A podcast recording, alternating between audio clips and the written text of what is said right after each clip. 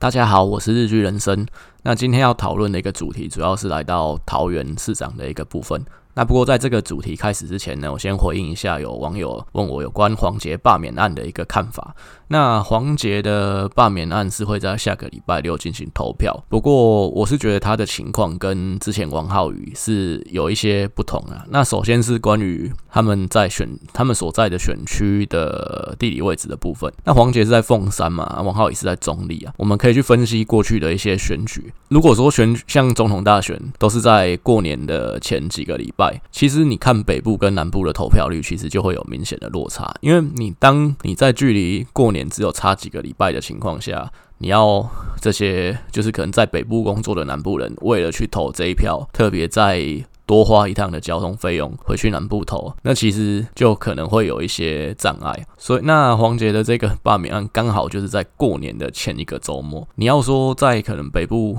那学生是已经回去了，不过学生应该支持黄杰的会比较多了。那你要在，如果说你是上班族，然后你在北部工作，你要为了，然后你又是很可能你很讨厌黄杰，可是你要去多花可能就是两三千块的高铁票，为只为了回去投罢免黄杰一票，然后回来上班那个两天，你要再放年假再回去南部，这其实有一些障碍啊。那所以说这个部分就是会有一点影响。然后再来是，其实王浩宇之前我有提到，他会想罢免他的人。除了深蓝之外，那因为他在绿党的时候也得罪了很多第三势力嘛，甚至包括绿党，他其实也有一些得罪。民进党这边在总理的几个地方势力，包括彭天富的家族啊，王王黄仁柱的家族，其实跟王浩宇在。议员选举方面也有一些利害冲突，因为王浩宇离开绿党来民进党，那下一次势必他是会争取民进党的提名，再选总理这边的立的议员嘛。那其实他就会占掉一个位置啊。那相对对于其他在地的民进党的几个家族来说，就是会有一些利益的冲突。那所以你要说他们。有没有可能，嗯，就是去按住这个罢免案，甚至他们就是出门去投了这个赞成罢免？我是觉得就是有这个可能性。民进党这一边目前对黄杰罢免案的一个态度，其实也是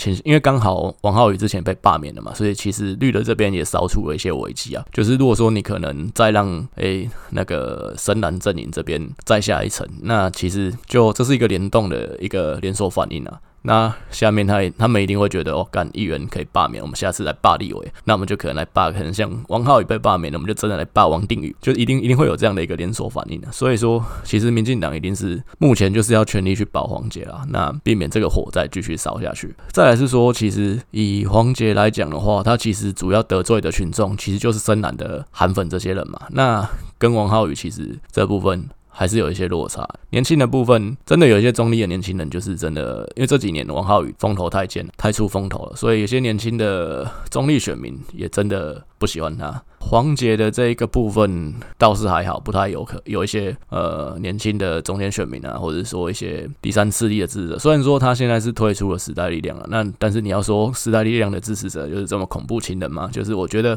可能性也比较小一点了。所以其实我是觉得，以我现在看一个礼拜之后的罢免案，我觉得黄杰应该是不会被罢免。当然，因为现在黄杰阵营这边也是就是诉求他的支持者也要去投票，那所以这个二十五趴的门槛，我觉得应该是一定会果。那所以就是。结果就是一反两瞪眼啊，看是罢免的人支持罢免的人多，还是反对罢免的人多嘛？那但是我我是觉得以凤山的。情况来说，应该黄捷这一边能够就是拿到说反对罢免的票，应该是会比较多了，所以我认为黄捷不会被罢免。当然，因为黄捷跟民进党阵营这边其实现在也有一些在特意去诉求一个危机感啊，就是黄捷自己在那个罢免的呃公办的辩论会上面也是说，我觉得我有可能被罢免嘛。但是我觉得这其实就是在诉求一个危机感啊。我觉得最后。黄杰应该是不会罢免，而且我觉得反对罢免的票应该是会比同意罢免的会高出一截啦，这是我目前的一个看法。那当然一个礼拜后就知道情况大概是怎样。好，那我们就是进入到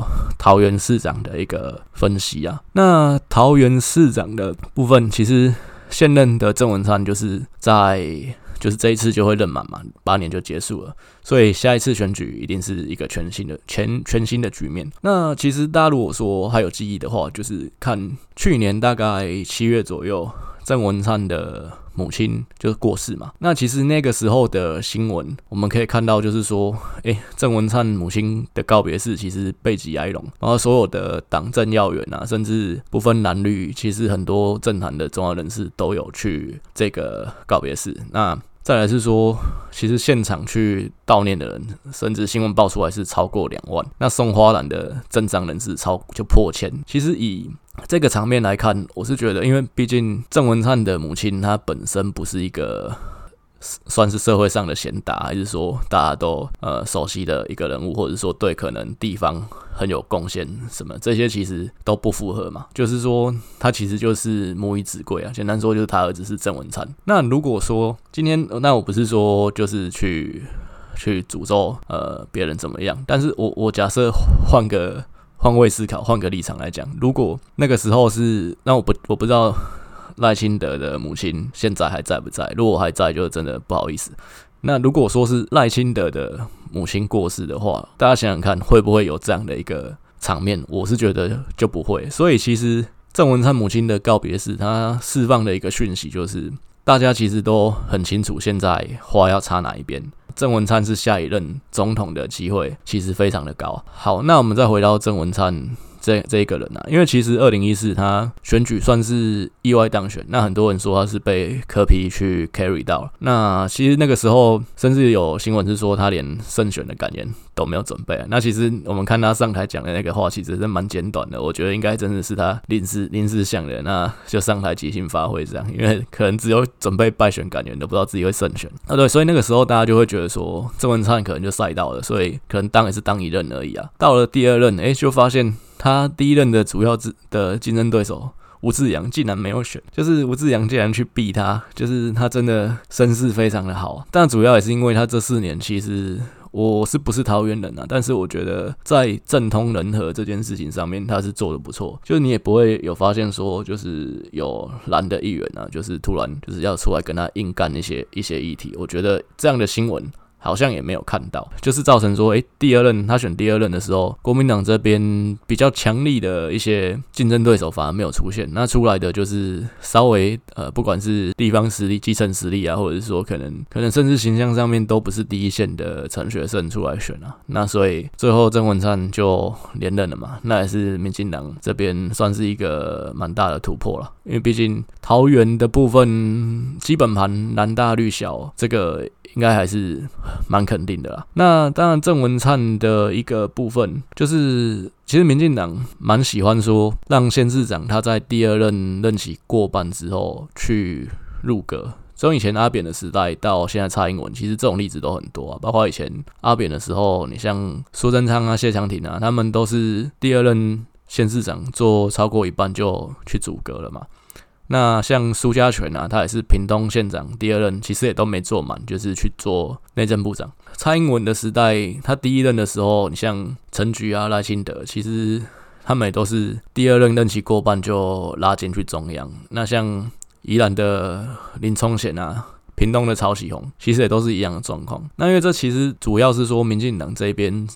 跟国民党相较，人才库的部分就是比较没有这么充实啊，比较匮乏一些，所以说变成是你第二任任期过半，你就就因为毕竟人才可能就是立委啊，然后县市长嘛，啊，你说立委你把他拉进去组阁，就少一个立委啊，那区域的话还有补选，那不分区的话当然是没什么关系啊，不过就是能能够拉的人其实还是有限啊，所以说县市长这边就很容易第二任任期过半，你就会被拉进。中央去去入阁之类的，那我是觉得这个部分其实老实讲不是很好啦，因为你选民选你，当然是希望你做好做满嘛。那像韩国瑜就是，那才刚当上你就要去选总统，这当然大家的赌烂啊，也尽量要能够完成自己四年的一个跟选民之间的契约，会是比较好一点的做法。当然，民进党这样的一个安排，其实有一部分也是为下，就是下一届的选举去做布局啊。就是说，那你现任的做满第二任任期过半，你把他拉进中央，那可能让下一次要选的人就比较好去布局。甚至说，像当初其实阿扁对陈其迈的安排，就是谢长廷去阻隔了嘛，那就把陈其迈拉上来当代理市长，那他要选下一次的市长也会比较，因为他毕竟现在就在这个位置上嘛，那。资源啊什么的也比较好去运用。那不过我是觉得以像上一次的情况，像陈菊啊、赖清德提前被拉进中央，变成是说地方有点放空的一个状态。所以上次呃林聪贤这边也是啊，所以宜兰、高雄就输掉了嘛。那台南这边也选的不好看，所以这一次蔡英文，那这一次有几个县市长也是第二任嘛，包括呃基隆的林右昌嘛，然后。桃园的郑文灿、新竹的林志坚跟屏东的潘孟安都是第二任。那蔡英文会不会一样，就是在任期过半，也就是二零，其实现在就过半了，因为市县市长是二零一八年底的时候就职的嘛。那会不会就是在可能今年二月那个改组啊，或者是说可能今年后面，甚至明年年初的时候去做一些调动的安排，就可以，这是蛮值得观察的地方啊。那我是觉得郑文灿的部分。如果他真的目标是总统的话，我是觉得他最好还是不要去在现在去入阁，或者说甚至组阁。其实我之前有提到，就是台湾从李登辉之后，那历任的总统都没当，都不是当行政院长出来的嘛。那反而是你想要当总统的，你先去当了行政院长，其实最后都没有办法登上大位。包括连战嘛，那谢长廷、苏贞昌、吴敦义，甚至赖清德。其实都是例子啊，所以我是觉得郑文灿他想要选总统比较好的一个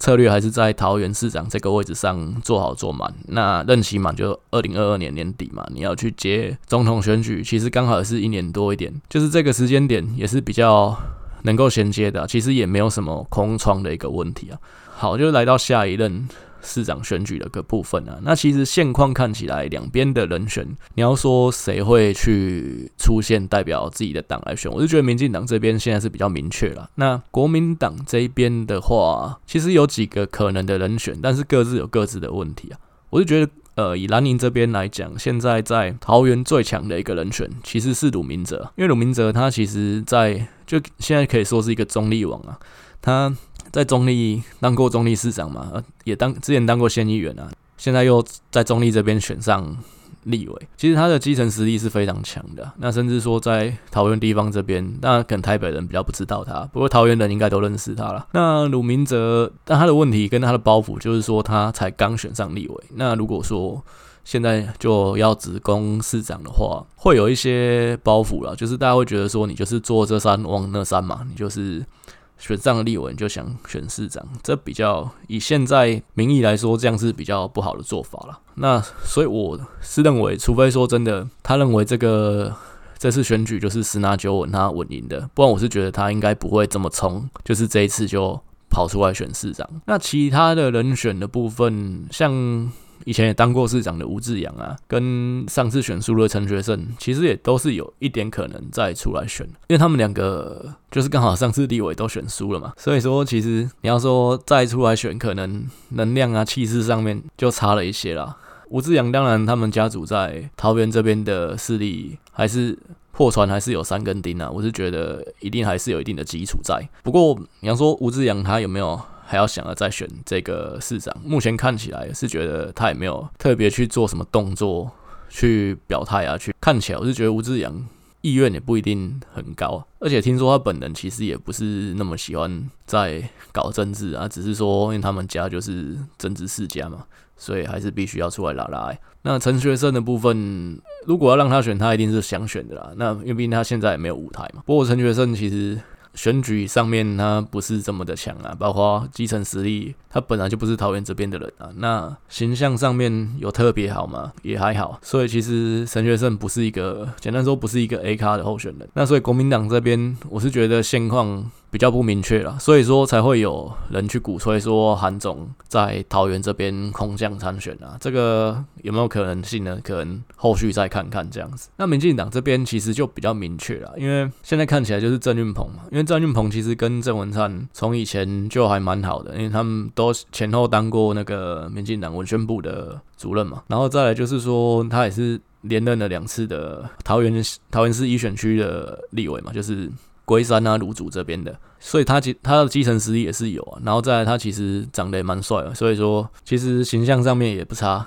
那你要选，一定是有一定的优势存在。只是说他的能量有没有像郑文灿这么强，我就觉得可能就差了一些。那加上桃园这边基本盘其实就是还是蓝大于绿的情况啊，所以说他我觉得他选他选有没有胜算，其实多少是有，但是没有像郑文灿就是激发的一个爆发力这么强，我觉得可能就比较保留一点。那其他的人选的部分，其实林志坚。新竹市长林世坚也有被点名过了，因为他毕竟还年轻嘛，他现在才四十四十五岁左右。他选他当新竹市长当了八年，如果再上来去选一个比较大的直辖市的市长，我觉得其实是蛮刚好的。只是说比较尴尬的是，他现在就是新竹市长啊。那如果说你在新竹市长的位置，你最后一年的时间你在拼桃园市长的选举，就是你新竹市长一天到晚跑桃园市往桃园市跑，当然在隔壁而已，可是就很尴尬啊。我就觉得新竹市民会觉得很赌烂。因为市长整天不在，跑去桃园搞选举，多多少还是不太好。所以说，他要怎么样去？他最后如果说他要选的话，他最后一年他他要在什么位置？他自己要做什么安排？其实就是真的是要在思考的一个地方。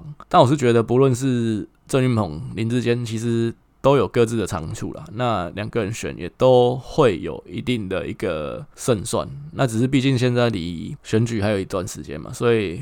后续是怎么变化，就是我们可能再慢慢去看。不过我是觉得以现况来讲，郑运鹏来选的可能性是比较高的。那以刚刚提到说桃园的基本盘这件事情，因为其实我们去看历次的选举哦，其实我可以看我部落格的一些分析，其实我对于得票数的看重的程度会比得票率来的高，因为每一次选举的那个投票率其实不太一样，有可能你可能这次就是蓝营对现况很失望，那像二零一六那样，那蓝营的候的支持者就没出来投票啊，那整体支投票率其实看到也是也是下降很多，所以你那时候你要再去看得票率，其实就会失真了，因为其中一方可能就不少人没出来投票，那反而是票数其实是比较值得去观察的，你要去看说某一方他的那个。得票数有没有去突破它的历史的一个高点？像那就是其实就是一个蛮大的一个突破。我举例来讲，像二零一六跟二零二零两次选举啊，那你去看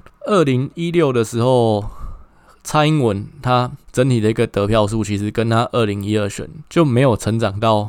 非常多，他就是大概只成长了八十万左右。所以其实。就知道，虽然那次选举是民进党这边大胜，可是真的有赢到说就是这么实在吗？就感觉我是觉得没有，就是刚好国民党这边很多支持者没有出来投票，就是这样子而已。但是二零二零年这一次，蔡英文拿到了八百多万票，这其实就是蛮大的一个突破，那历史上没有飙到这么高的，这个部分就蛮值得去再去去观察、去注意的。那像桃园这边其实也是一样啊。那以过去来讲的话，如果我们看可能二零一四年这个分水岭之前啊，民进党在桃园拿到最高票就是陈水扁嘛，他在二零零四年选总统的时候拿了大概四十五万票左右，那个已经是民进党算是历史的一个高点。那当然桃园这边人口一直在成长，所以说到二零零二零一四年过了十年，郑文灿选的这一次，他就拿到了四十九万票了。其实他就是有突破了。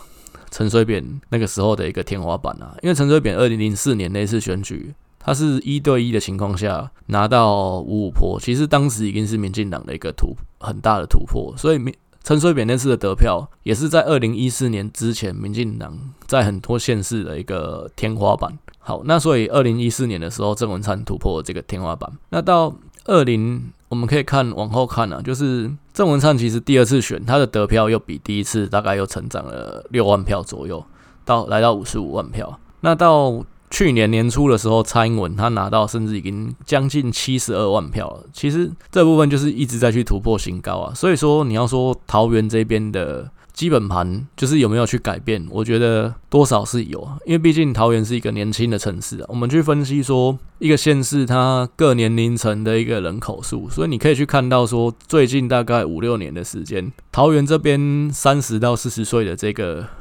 阶层的人口成长是非常快速的。因为桃园这边有很多社会增加的人口是从双北这边满出来的。那因为毕竟工作机会还是在台北嘛，那双北这边。大家住不下，房子买不起了，就往桃园这边去扩散啊，所以桃园这边很多刚好三十岁左右也是成家立业的一个年纪嘛，所以很多人买房子就买到桃园去了。那桃园这边社会增加出来的一个青壮人口是非常高的，那这些人他一定是支持蓝的或支持绿的嘛，可能中间选民的部分也占了一定的比例嘛，所以其实桃园这边，当然过去来讲，我们一直认为它蓝大于绿嘛，包括说可能有族群的因素，因为桃园有一定比例的客家人，那。有一些宗族的因素，因为桃园这边过去也算是一个农业蛮重要的一个县市嘛。那农业重要的话，水利会就很重要。那水利会其实又牵涉到很多利益团体啊。那这个部分都是比较偏国民党的。那还有就是宗族的势力啊。那地方的大宗族也是比较偏国民党。所以说桃园整体来说，还是过去来讲就是蓝大于绿嘛。当然一些新的选民进来之后。这些部分就被稀释掉了，所以说你要说蓝绿的部分有没有一些洗牌，我觉得是有。不过以我上一集提到的一些